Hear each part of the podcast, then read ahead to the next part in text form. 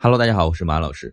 就在上个月十月二十一号下午，广州的一位公交车司机张师傅驾驶公交车途经珠江大桥的时候呢，突然发现有一对母子呢正准备跳桥轻生。张师傅来不及考虑，飞扑了过去，一把抱住母子二人。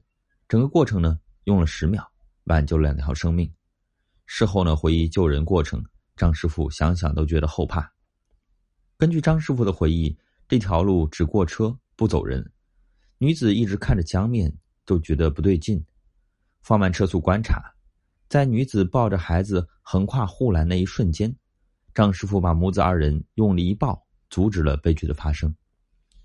被救后呢，女子情绪激动，不断挣扎，孩子也是吓得哇哇大哭，车内乘客也是对女子呢进行各种的安抚，减缓她激动的情绪。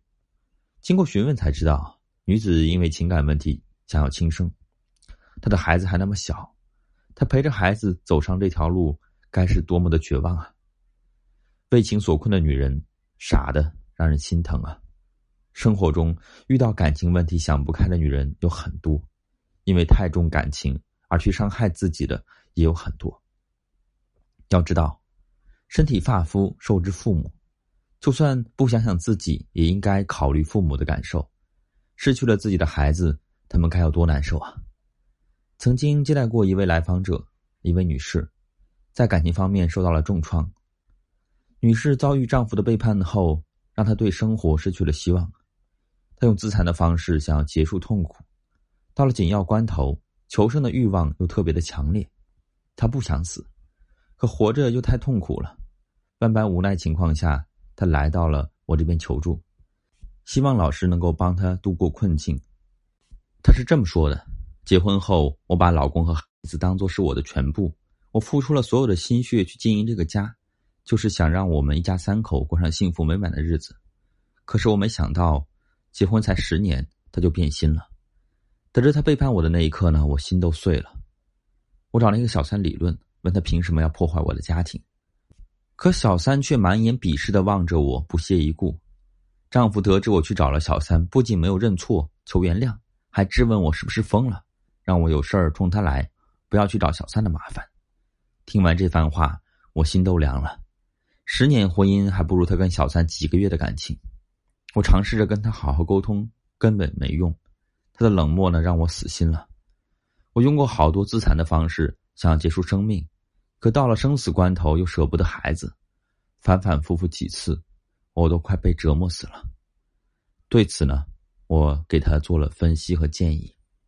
当婚姻遭遇出轨的时候呢，你的心情我很能理解。可你要知道，出轨者犯下的错，你不能拿来折磨自己呀。生命是可贵的，用自残的方式，除了伤害你的身心健康，得不到任何的好处，还会让爱你的家人伤心。你除了是你自己，还是你爸妈的女儿，孩子的母亲。想想他们，你也不能走这条路啊！这个世间最不应该为了不值得的感情寻死觅活。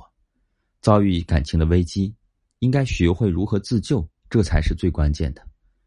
首先要去衡量的是这段感情是否值得去挽回，他对你如何，你心里最清楚。其次呢，如果还有挽留的价值，你跟他沟通谈判，听他的想法，然后再做下一步的打算。如果他不想离婚，只是拿婚外情玩玩而已，你把你的底线告诉他，绝对不会允许他脚踏两只船。另外呢，要为自己想好退路，去找份工作，努力挣钱，财产分割方面要搞清楚，维护好自己的权益。就算是最后离了婚，也能够保证你以后的生活。最后啊，想对你说，你只有让自己强大了，把婚姻的问题看透彻了，才能分析出利弊，才能活出自我来。不管婚姻之路呢走到哪一步，请一定一定要珍惜自己的生命，因为生命呢只有一次，生活还是美好的。你要为自己、为父母和孩子，好好来感受生活的美好，绝对不能为了不值得的感情浪费自己的生命。余生一定要好好的爱自己。希望大家共勉。我是金川老师。如果你正处在情感的困扰当中，让你很痛苦，发私信给我，我来帮你。